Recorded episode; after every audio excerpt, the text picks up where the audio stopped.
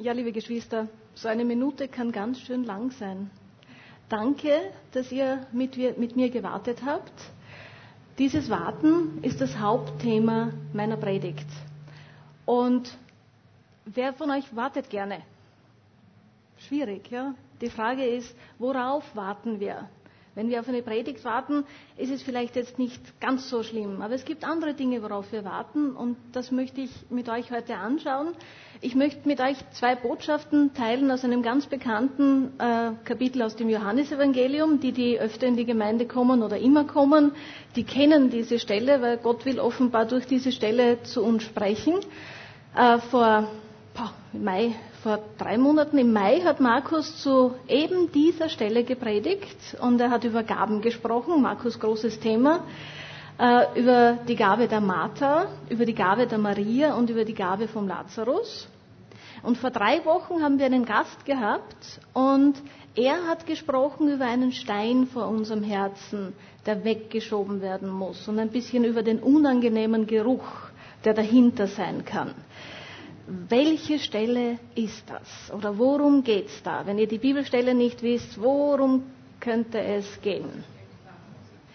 Super, sehr gut. Die Auferstehung des Lazarus.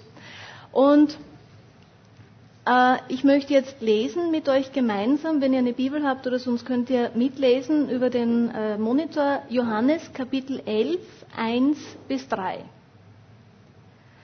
Ein Mann namens Lazarus, der in Bethanien wohnte, war schwer erkrankt. Im selben Dorf wohnten auch seine Schwester Maria und Martha. Maria war es gewesen, die mit kostbarem Salböl die Füße des Herrn übergossen und sie mit ihrem Haar getrocknet hatte. Weil ihr Bruder Lazarus so krank war, ließen die beiden Schwestern Jesus mitteilen, Herr, dein Freund Lazarus ist schwer erkrankt. Als Jesus das hörte, sagte er, diese Krankheit führt letztlich nicht zum Tod, sondern durch sie soll Gottes Macht und Herrlichkeit sichtbar werden. Und auch der Sohn Gottes wird dadurch geehrt. Jesus liebte Martha, ihre Schwester Maria und Lazarus. Aber obwohl er nun wusste, dass Lazarus schwer krank war, wartete er noch zwei Tage. Ich lese noch einmal. Jesus wartete zwei Tage.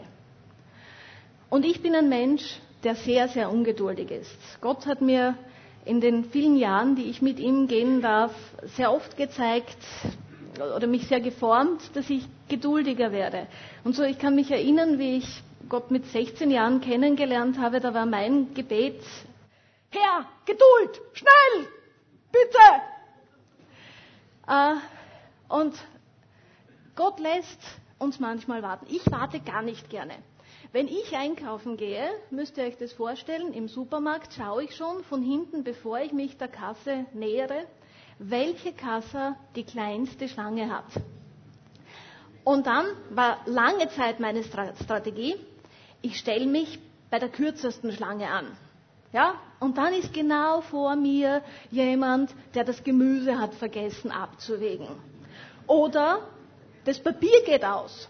Ja? Und ich warte und ich sehe die Leute, die bei der langen Schlange waren, die sind schon alle fertig mit ihren Einkäufen und die gehen schon zum Auto und ich warte. Dann habe ich die Strategie geändert und habe gedacht, ich stelle mich bewusst bei der ganz langen Schlange an, weil es gibt Supermärkte, die sagen, ab fünf Personen machen sie noch eine Kasse auf und dann kann man ganz schnell zu dieser Kasse vorfahren. Ihr kennt das vielleicht. Natürlich, an dem Tag, wenn ich mich bei der langen Schlange anstelle, ist das die lange Schlange und die bleibt die lange Schlange und niemanden geht in der Nebenkasse, äh, hat vergessen, das Gemüse abzuwägen oder das Papier geht nicht aus. Also echt ärgerlich. Ich muss warten und ich mag nicht warten. Ich bin auch ganz ungern mit dem Auto unterwegs, weil wenn ich mit dem Auto fahre, bin ich grundsätzlich im Stau. Deswegen fahre ich lieber mit dem Fahrrad. Ähm, ihr kennt das wahrscheinlich. Und es gibt wahrscheinlich wenige, die, die gerne im Supermarkt warten und zur langen Schlange hingehen oder gerne im Stau stehen und dort warten. Und da können wir lernen, mit diesem Warten umzugehen. Das wäre ein Thema für eine andere Predigt. Was man tun kann, um dieses Warten zu verkürzen. Aber das sind eher triviale Dinge. Es gibt vieles im Leben, worauf wir warten. Jetzt im Sommer warten wir darauf, dass es endlich wieder kühler wird. Und wenn es dann Winter ist, warten wir darauf, dass endlich der Sommer kommt und dass es wärmer wird. Oder mein Sohn, äh, der ist zehn, der wartet auf seinen Geburtstag. Und er hat im April Geburtstag und er beginnt im Dezember seine Geburtstagsfeier zu planen. So sehr wartet er auf den Geburtstag. Die, die wir älter sind, warten wir immer, dass der Geburtstag schnell vorbeigeht. Äh, das ist auch eine Art des Wartens. Und viele Kinder warten auf Weihnachten oder warten endlich, dass wieder Ferien sind. Und wenn die Ferien sind, warten sie, dass die Schule beginnt. Es gibt aber auch ein ganz ein anderes Warten das Warten auf den richtigen Partner. Viele warten und beten dafür, dass sie den richtigen Partner finden und sie warten und warten. Das Warten auf eine Arbeit, wenn du arbeitslos bist. Du tust alles und bereitest alles vor und du bekommst keine Arbeit. Das Warten, wenn man verheiratet ist, auf ein Kind, dass man schwanger wird, wenn man sich ein Kind wünscht, das Warten dann, wenn man schwanger ist, auf das Kind ist wieder das freudige Warten. Aber dieses bange Warten, wenn jemand krank ist, wenn man sich wünscht, dass die Person gesund wird. Das Warten darauf, wenn ein Kind sich von Gott abgewandt hat, dass es wieder sich Gott zuwendet. Das Warten darauf, dass wir unseren Freunden und den Menschen, die uns am Herzen liegen, dass wir von Gott erzählen können. Das Warten auf den richtigen Moment. Und manchmal warten wir auf das Eingreifen von Gott und wir beten und wir beten aus ganzem Herzen, wir machen alles richtig und wir warten und Gott lässt uns warten. Auch in der Bibel finden wir das Warten. Im Psalm 37,7 steht, warte still und geduldig, dass der Herr eingreift. In einer anderen Übersetzung steht, vertraue dem Herrn und harre auf ihn. Und dieses Harren, das ist wirklich ein inständiges, langes Warten. Und denken wir an Abraham. Gott verspricht ihm zu einer Zeit, wo die meisten schon zu alt sind, Eltern zu werden, Vater zu werden. Und wisst ihr, wie lange er wartet, bis er Vater wird? 24 Jahre.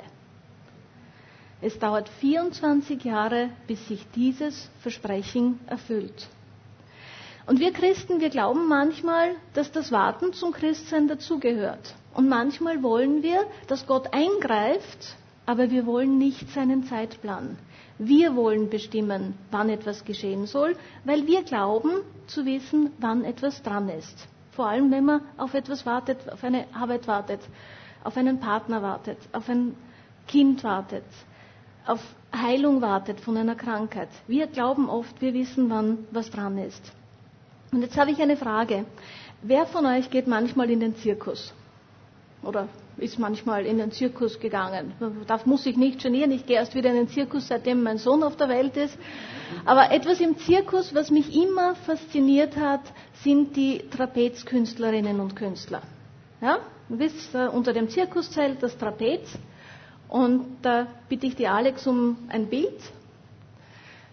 Mich fasziniert total diese Körperbeherrschung dieser Menschen. Und ich habe gehört, dass beim Trapezschwingen das Loslassen und gefangen werden, das Aufgefangen werden, dass das immer perfektes Zeitmanagement erfordert. Ja? Die Fliegerin kann sich nicht festhalten, weil dann kann der Fänger sie nicht auffangen. Das heißt, sie muss loslassen und in der Luft sein und darauf vertrauen, dass der Fänger sie auffängt. Und ich finde, das ist ein wunderschönes Bild dafür, dass wir Gott vertrauen müssen und manchmal müssen wir loslassen, das, woran wir festhalten, wo wir uns anklammern, dass wir wie diese Trapezkünstlerin da hier aufgefangen werden kann, können. Und Gott lässt uns nicht fallen. Gott fängt uns auf. Amen. Danke. Auch wir müssen vertrauen und warten. Und es kann sein, dass das Warten dauert, wie bei Martha und Maria. Und jetzt gehen wir zurück zu dieser Bibelstelle. Jesus hat eine ganz besondere Beziehung zu Martha, Maria und Lazarus. Das waren sehr gute Freunde von ihm. Die die ihr die Bibel besser kennt, sie wisst, er ist dort gewesen. Die Martha ist die Geschäftige, die praktisch veranlagte, die für das leibliche Wohl gesorgt hat. Die Maria hat als Schülerin von ihm gelernt und der Lazarus war offenbar wirklich ein sehr, sehr guter Freund von Jesus. Maria ist auch die Frau, die ihn mit Öl gesalbt hat. Und Jesus lässt sich Zeit, um zu seinen Freunden zu kommen. Er wartet. Und jetzt sage ich es nochmal, wir glauben manchmal, dass wir alles richtig machen und dann sollte alles so geschehen, wie wir das empfinden. Und was tut Jesus? Er kommt vier Tage zu spät zum Begräbnis. Jetzt schauen wir an, noch einmal, das haben wir auch vor drei Wochen angeschaut, was Martha und Maria Jesus ausrichten lassen und was wir daraus mitnehmen können. Vers 2. Weil ihr Bruder Lazarus so krank war, ließen die beiden Schwestern Jesus mitteilen, Herr, dein Freund Lazarus ist erkrankt. Okay? Sie sagen nicht, das was ich gesagt hätte, Herr, wir brauchen dich, komm sofort zu uns, weil der Lazarus ist schwer krank. Ja? Sie sagen Gott, was Sache ist und nicht, was er zu tun hat. Okay?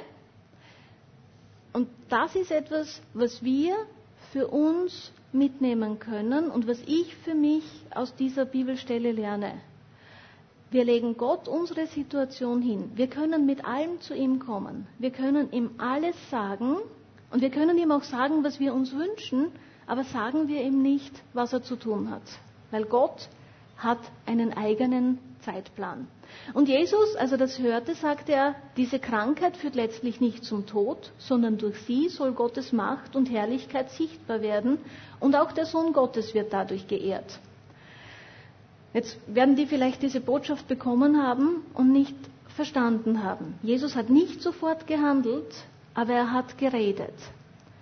Manchmal müssen wir hören, bevor wir Zeichen sehen. Und manchmal müssen wir loslassen und auf Gottes Wort vertrauen, bevor etwas geschieht. Ja, ich wiederhole jetzt noch einmal, Jesus liebte Martha, ihre Schwester und Lazarus. Aber obwohl er nun wusste, dass Lazarus schwer krank war, wartete er noch zwei Tage. Er liebte Martha, Maria und Lazarus und lässt sie warten. Er liebt uns und lässt uns warten.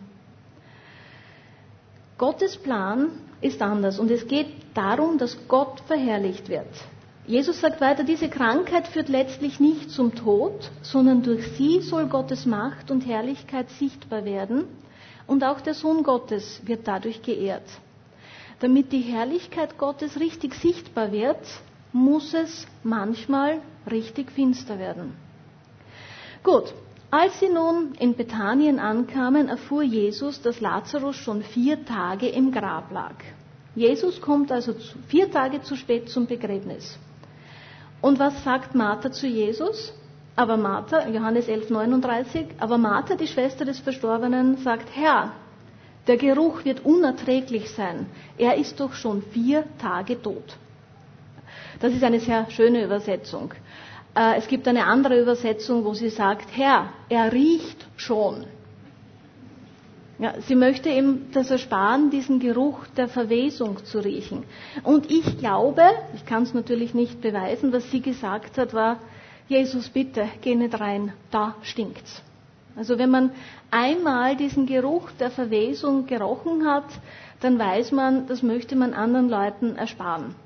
Und äh, vor langer, langer Zeit habe ich bei einer Tante einmal im Sommer, das war auch wo es relativ heiß war, also auch vor 30 Jahren gab es heiße Sommer, äh, die Aufgabe übernommen, wie sie in den Urlaub gefahren ist, mit ihrem Mann die Blumen zu gießen. Ja, und ich bin so in der ersten Woche, wahrscheinlich vier, fünf Tage nachdem sie weggefahren ist, äh, schließe ich die Wohnung auf. Es war eine kleine Wohnung, zwei Zimmer. Ich mache die Tür auf und es stinkt. Und es stinkt erbärmlich. Mein erster Gedanke war, vielleicht sind sie nicht weggefahren und liegen irgendwo.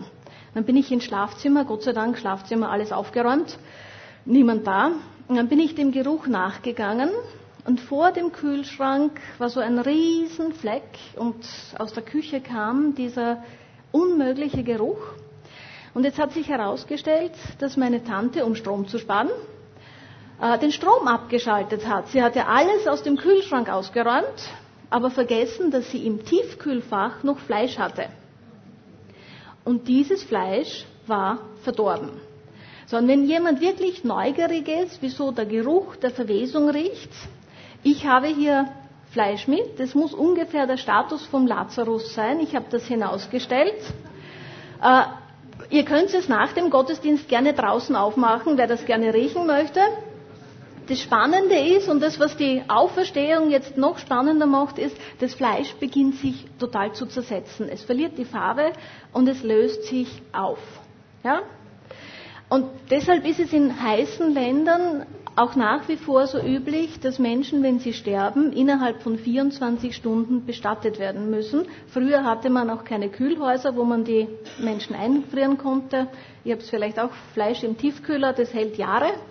Aber wenn das nicht möglich ist, muss man schauen, dass man eben sich nicht diesem Geruch aussetzt. Und die Martha sagt, er stinkt. Er ist seit vier Tagen tot. Also ihr könnt Lazarus vier Tage anschauen. Äh, es gibt sicher einen Grund, warum diese Geschichte so abgelaufen ist. Und Jesus sagt das auch. Aber möglicherweise will auch Gott uns etwas sagen. Wisst ihr, es gibt Zeiten, wo Gott wartet, bis es in deinem Leben wirklich stinkt. Und manchmal fragst du dich vielleicht, Gott, warum antwortest du nicht? Warum hörst du nicht auf mein Gebet? Oder warum hörst du nicht mein Gebet? Ja? Und es kann sein, dass es einfach noch nicht genug stinkt in deinem Leben. Weil wenn es genug stinkt, kann die Herrlichkeit Gottes sichtbar werden. Und besonders dann, wenn es am ausweglos, ausweglosesten scheint, ist es Zeit für die Herrlichkeit. Je dunkler es ist, desto heller kann das Licht leuchten. Und du kannst nicht alleine und du musst auch nichts alleine machen. Du kannst Gott immer sagen, was dir am Herzen liegt. Gott wird dich hören.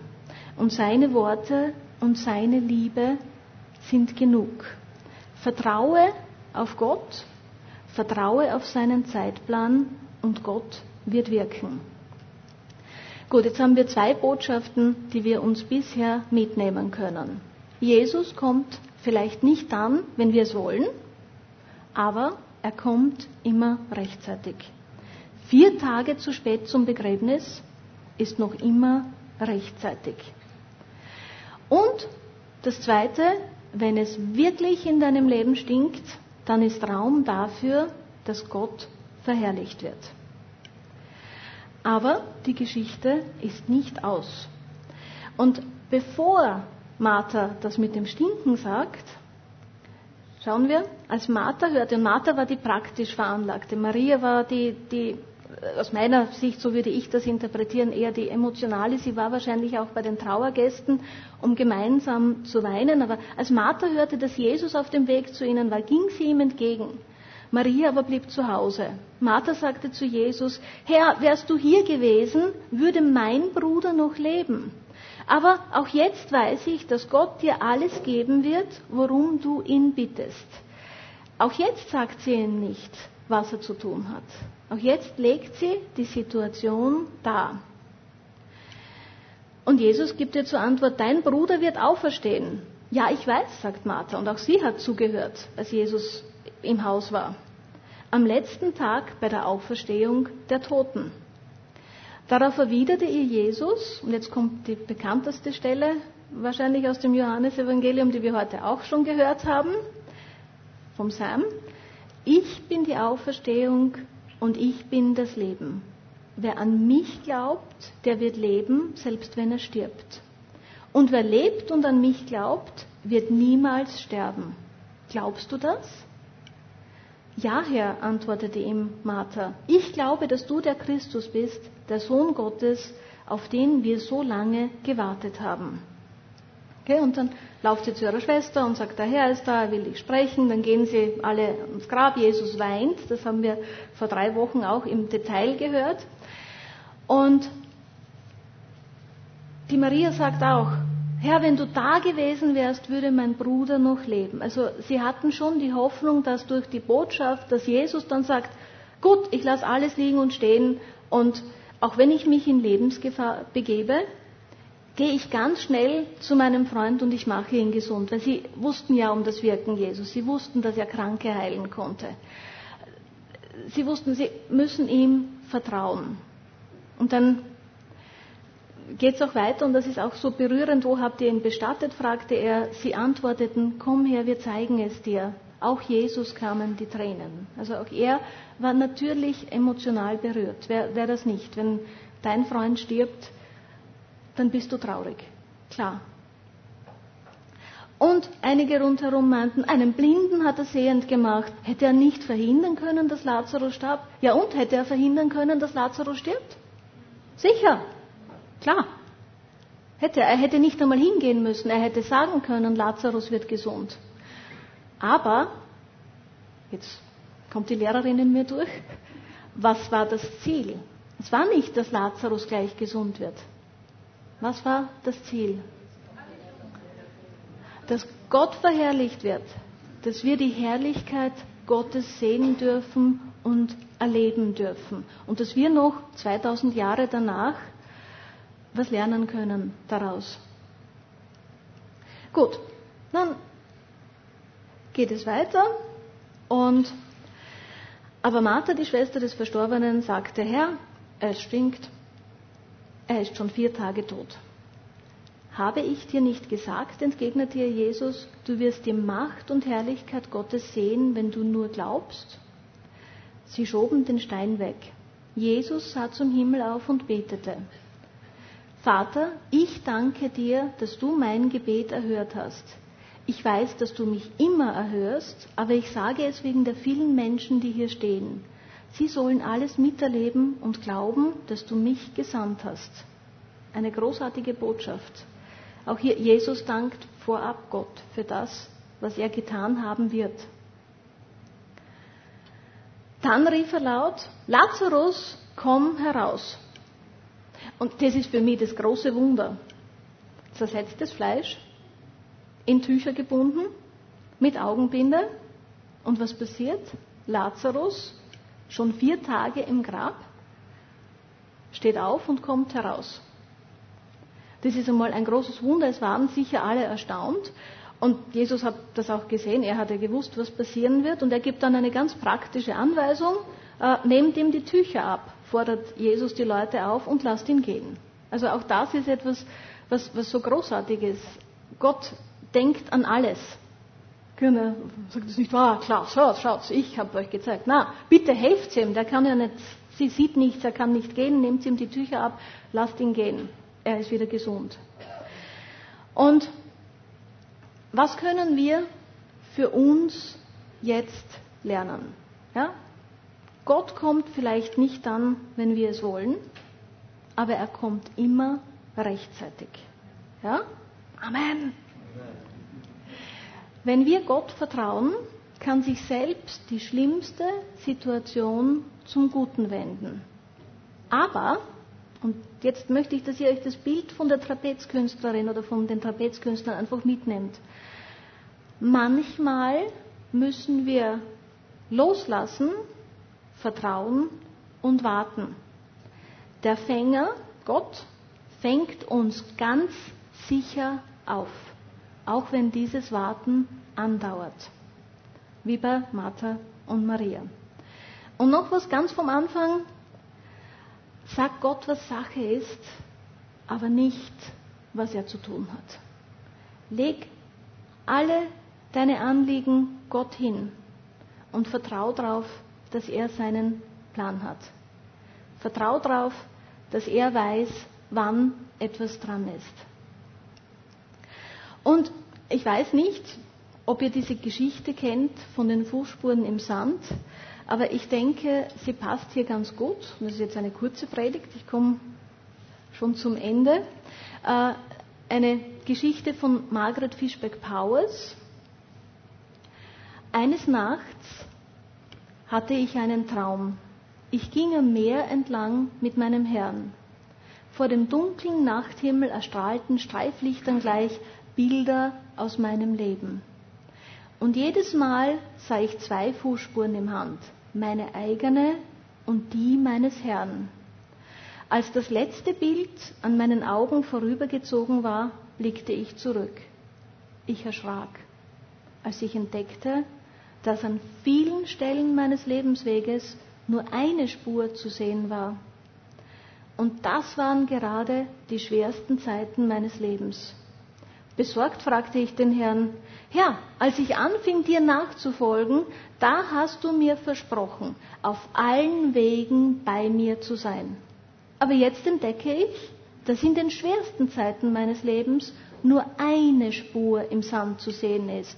Warum hast du mich allein gelassen, als ich dich am meisten brauchte? Da antwortete er, mein liebes Kind, ich liebe dich und ich werde dich nie allein lassen, erst recht nicht in Nöten und Schwierigkeiten. Dort, wo du nur eine Spur gesehen hast, habe ich dich getragen. Und ich möchte zum Abschluss gerne mit euch beten. Ich bitte euch dazu aufzustehen.